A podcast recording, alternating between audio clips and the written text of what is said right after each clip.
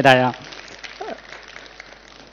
大家看到，呃，我的研究方向是理论计算机。那么大家可能会问，什么是理论计算机？其实每次我跟别人说我是学计算机的时候，大家都会首先问我说，你是学你是做硬件的还是软件的？然后我每次都非常非常尴尬，因为我既不是硬件，也不是软件。从这个大学毕业之后十几年，我从来就没有写过程序。所以我们平时日常的工作的话，只要有一张纸、一支笔就可以了。所以理论计算机它的关键词不在计算机，而在计算。我们关注的是计算的理论。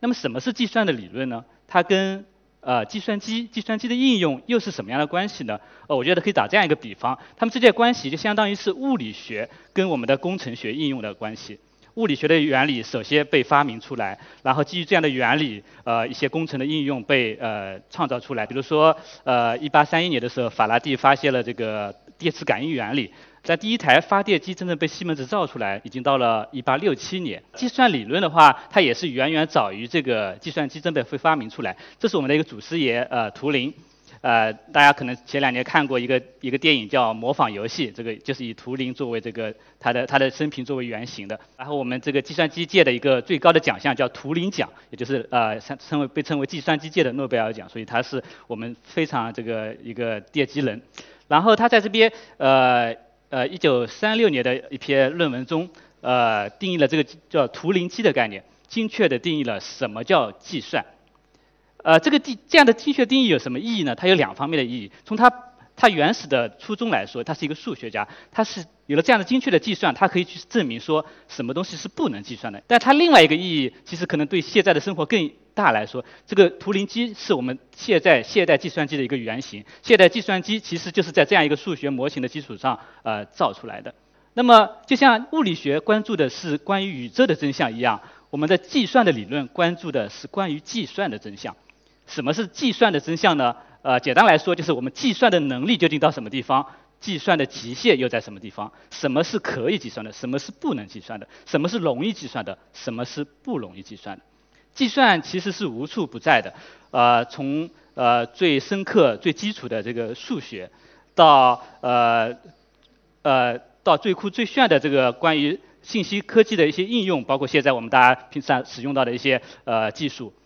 从最最客观的呃自然科学，包括像物理、化学、生物，到这呃和我们日常生活每天息息相关的这个社会经济的行为，计算都和他们有非常广泛而的本质的一些联系。啊，非常幸运，我本人的这个研究方向恰好在这四个维度：数学、科学、技术、呃呃经济学都有一些呃交叉。所以我的朋友和合作种子又有数学家、物理学家。呃，经济学家也有这个计算机应用科学的呃学者，以及在第一线写程序的程序员和工程师们。所以，我其实他们这四类人是非常不一样的人，他们之间使用的语言和关注的东西非常的不一样，他们之间都很难彼此对话起来。但跟我都对话的很好，合作的很好。这我觉得也是从一个角度认呃认证了这样一件事情，就计算这样一个思维，它有它的普适性。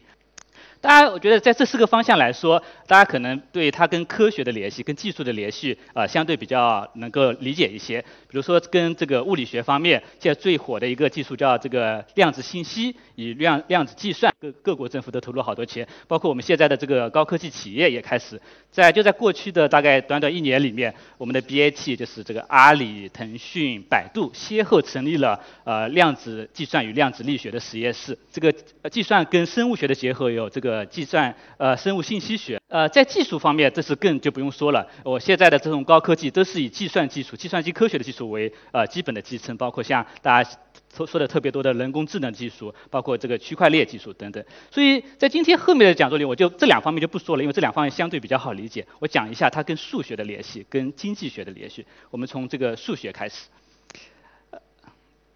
这位是德国伟大的数学家呃希尔伯特呃。他一个很重要的贡献是，他在这个1900年，呃，巴黎国际数学大会上提出了二十三个数学问题。他的这二十三个问题涉及数学的非常多不同的方向，然后从很大程度上引导了整个二十世纪数学的发展。就后来很多人在试图在解他的这个二三个问题，然后发展出了很多新的数学理论和工具。呃，其中有一些到现在也还没有解出来。然后我们今天要讲的是它的这个第十问题，就二三个问题里面第十个问题。这个问题非常简单，大家非常好理解。特别大家如果小时候搞过奥数，或者你的小孩在搞奥数的话，就说他说给你一个呃这个方程，问说这个方程有没有整数解。大家可能在学奥数的，或者小孩在学奥数的时候，对一些特殊的形式的方程有一些通用的方法，老师会教给你。但是有没有一个一般性的方法，随便给我一个方程都能做出来呢？比如说前段时间这个特殊的方程在我的朋友圈里面呃刷屏了，我不知道有没有其他人看到过。这这个方程看起来非常的简洁，也没有什么特殊的。我们现在问题是说我存不存在这个三个正整数 a、b、c，使得这个方程成立？然后这题为什么很有趣呢？就说哎，它确实是。存在正整数使得它成立的，但如果你你去算一下的话，我相信你很不会很快算出来，因为它最小的一只一个正整数解是长这个样子的，我我也没数过有多少位，所以从这个例子的话，大家可以看出就是说，呃，你很难想象有一个算法说我给你一个方程作为输入，我就能把这个解给找出来，而事实确实就是这样，这个希尔伯特第十问题现在已经被做出来了，但做出来的方式。不是希尔伯特希望的方式，希尔伯特希望是我给出一个通用的方法，但这个被解决的方法是说，我们通过计算理论，他们证明了说，呃，这样的通用方法是不存在的，不存在一个算法，我给你一个方程，一定能确定的找到它一个解。在这个不可能性的证明中，其实更多的揭示了它的这个数学的呃内涵。所以这个可计算理论现在发展已经很成熟了，我们大家已经比较知道说哪些问题是可以算的，哪些问题是不能算的。现代计算理论，它是关注的焦点从能不能算变到了难不难算，就是计算的复杂性问题。呃，这个计算复杂性又怎么理解？就是说我们要用多少的时间来把这个问题给算出来。然后我们再举一个奥赛题，我给你一个图，我能不能把这个图给一笔画出来？什么叫一笔画呢？就说，比如说这是一张纸，这个图画在纸上，你这个笔放在纸上不能提起来，然后你沿着这些线画，而且不能重复，就同一条线你不能画两次，你需要把这个图给整个画出来。如果你要去尝试所有的可能的画法，那可能也有太多种。如果这个图大一点，就可能太麻烦了。但有没有一个简便的方法呢？我想很多人会知道。其实有一个简便的方法来判断一个图是不是呃可以一笔画。呃，简单来说就是说，你去看上面的每一个点，看它这个点连接的线有几条，是奇数条还是偶数条？偶数条我们就叫偶点，然后奇数条叫奇点。那么如果一个图的奇点数不超过二的话，这个图就是可以一笔画的。有这样一个简单的判别方法时候，你即使这个图稍微大一点，有几百个点，你也很快每个点数一下，奇数偶数是很容易的，所以你就可以判断出来。那如果我把这个题稍微换一下，每个点代表一个一个景点啊，这是一个这个游览图，你能不能把所有的景点没有重复的游览一遍？然后呃呃。这就是这个问题，然后在数学上的话，我们叫它哈密尔顿道路问题，就是说会跟这个一笔画问题非常像，一个是说边不能重复，一个点不能重复。呃，这个问题能不能解呢？当然你也可以这个穷举，把所有的可能的路线图都走一遍，这个对这个图来说是可以的，对于小一点图也是可以的。但如果这个点这个图的点数超过，比如说几百的话，那么你即使用现代最先进的呃电脑，你去来把所有的可能性都穷举一遍，这个这个过程都不会在我们的有生之年结束，这个时间实在太长了。那么有没有一个像一笔画一样的这个解辩方法？那这个问题就没有像这个一笔画问题那么简单。不仅奥数老师没有教过，而且现在的所有的数学家也都不知道。而且它其实是这个二十一世纪七大数学难题之一。就说如果你能够找到这样一个解辩方法，那你就解决了这个这个数学难题。你首首先你会获得这个一百万美金的奖金。当然，现在学者一般大家猜测，呃，这是这样的解辩方法是不存在的。那么你要证明这样的解辩方法是不存在的，你也同样可以获得这一百万美金。当然，这个刚刚那个。问题，哈密尔顿问题并不是孤立的，在世界上有成千上万的问题，它们长的样子可能长得很不一样，但是在计算复杂性，在计算难不难这件事情上，它们是等价。等价的意思就是说，如果你在其中一个问题找到一个解辩方法，那么对所有这成千上万的问题，你都找到了一个解辩方法，所以它的重要性就体现在这里。所以这个呃，我说了，这个计算复杂性是当今啊理论计算机科学一个焦点。所以我们的目标就是说，把一个问题根据计算复杂性，根据难与不难进行分开。然后像我这里证明了很多二分定理。二分定理的意思是说，呃，所有呃在一个一个呃框里可以描述的问题，我要把它全完全的区分出哪些是难的，哪些是不难的。呃，这这些区分的过程其实非常的数学。讲完这个数学，我们再来讲经济学，就计算理论怎么跟经济学相结合。我们再举一个大家比较容易理解的例子，这是淘宝。在淘宝中，你输入一个关键词，呃，它会输出一个列表，推推你推荐的这个商品和一些商家。从淘宝的角度来说，他希望给用户以最好的体验，对吧？他尽量把好的商品、好的这个商家推荐给你，放在前面。然后呢，呃，他这样子的话，用户就会得到一个最好的体验。但对每一个商家来说，他如果放在前面的话，他被购买的可能性就会大很多。所以，对商家来说，能不能排到前面，是决定他的利润、他的这个呃收入的一个最重要的因素。所以。呃，我们知道淘宝是用了很多很多参数来做这些事情，其中包括像你的这个历史销量、你的用户评价，因为他觉得这些的话很好的体现了你这个商品好不好，对吧？那么，就因为这个原因，每个很多商家就会就用虚假的方式、虚假交易的方式来刷我的销量、刷我的评价，使我的这个呃这个商品排到进来的前面一些。如果很多商家都去这样做的时候，呃，用户的体验就不好了。用户从计算的视角来看这个的话，就说淘宝它想运行一个呃算法，它希望得到一个好的这个用给给出一个好的用户体验。但是因为这些是呃数据生产者是这些商家，而这些商家他又有各自的利益，他的利益是希望他自己的收益越好，他不是说希望整体用户的体验最好。就这样一个过程中，那么我我这个。算法它就有一个限制，就是说我的输入的数据并不是我完全可控的。在这种时候，我哪些东西呃还是能算，哪些东西不能算，或者哪些东西容易算，哪些东西难算，它的这个算计算的极限和它的能力，它的这个分界点其实就发生了变化。所以这里呃说，为了举举更具体一些，举一个我自己科研中的一个例子，呃，这是一个最优拍卖机制的设计。就拍卖机制的是，大家可能都知道拍卖，对吧？就是拍卖是经济学中非常重要的一个呃行为，就是它是，然后在经济学中也有很多研究说，我怎么样设计一个拍卖机制，使得它是好的。从商家的角度，从卖者卖就拍卖者的角度，我怎么样使我的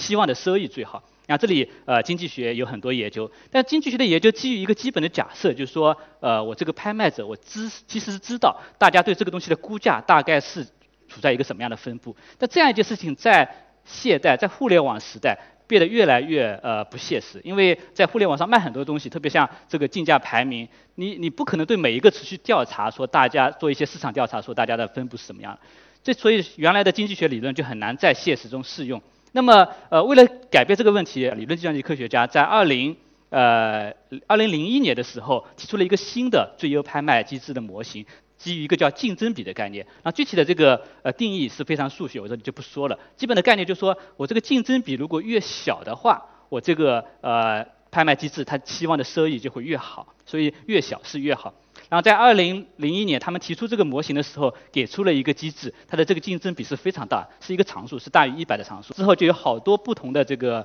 呃经济学家、数学家、计算机科学家去设计更好的呃机制，然后去改进这个竞争比，然后从这个呃十五到四点几，然后不断的这个改进，然后呃。之前改进到最好的是这个三点一二，那么这个改进是不是无止线的？它有没有一个极限呢？在二零零四年的时候，几个科学家证明说，这个数不能变得比二点四二还小。那这里面还是有一个呃有一个空间是不知道的，从三点一二到二点四二之间，究竟我能做到怎么样是不知道。然后之前跟我的两个合作者一起，我们证明了说，哎，这个二点四啊真的是可以达到的，也就是说存在一个呃拍卖机制，它的竞争比就是二点四二。那么根据之前的证明，我们就说明这就是一个最优的拍卖机制，在这个模型下，从而完全的解决了这个十多年的一个难题。刚刚提到了两个例子，排淘宝的排名，还有一个是拍卖机制的设计等，这其实呃越来越催生一个新的学科叫计算经济学，那它包含其实非常广，然后包括这个像市场市场的这个价格的预测，市场的这个平衡的计算，那这样的问题原来在经济学中是完很多研究的，但这个计市场越来越大的时候，关于计算的复杂性成为新经济学中的一个新的约束，因为原来经济学中并没有计算复杂性的概念。所以，呃，回到我们这个图，我们讲到了这个数学、科学、经济学、技术。所以，跟数学、计算机科学与数学的结合，我们可以看到这样一个理论的深刻性。然后，跟自然科学的结合，我们发现这个关于计算的概念、关于复杂性的概念，它真的出现在了这个物理的世界中，并且足影响着这个呃宇宙运行的规律。所以，它真的是真实的，而不仅仅是我们想出来的一个智力游戏。然后跟经济学、跟社会学的结合，我们可以看到这个概念非常的普适。然后另一方面，我们大家都看到这个以以计算机科学为基础的这个整个信息科技的发展，以前所未有的程度改变着我们整个生活和生产的方式，所以再一次证明了这些计算工具的有用性。深刻、真实、普世、真实，呃，有用，这是我眼中的这个计算思维和计算原理，也是我十几年来一直最新在这样一个学科的原因。我相信，通过这个计算的视角，我们可以更好的去理解我们这个世界，不管是物理世界还是我们的人类社会。然后，通过计算这个工具。我们也可以去更好的改造我们的世界，创造更加美好的未来。谢谢。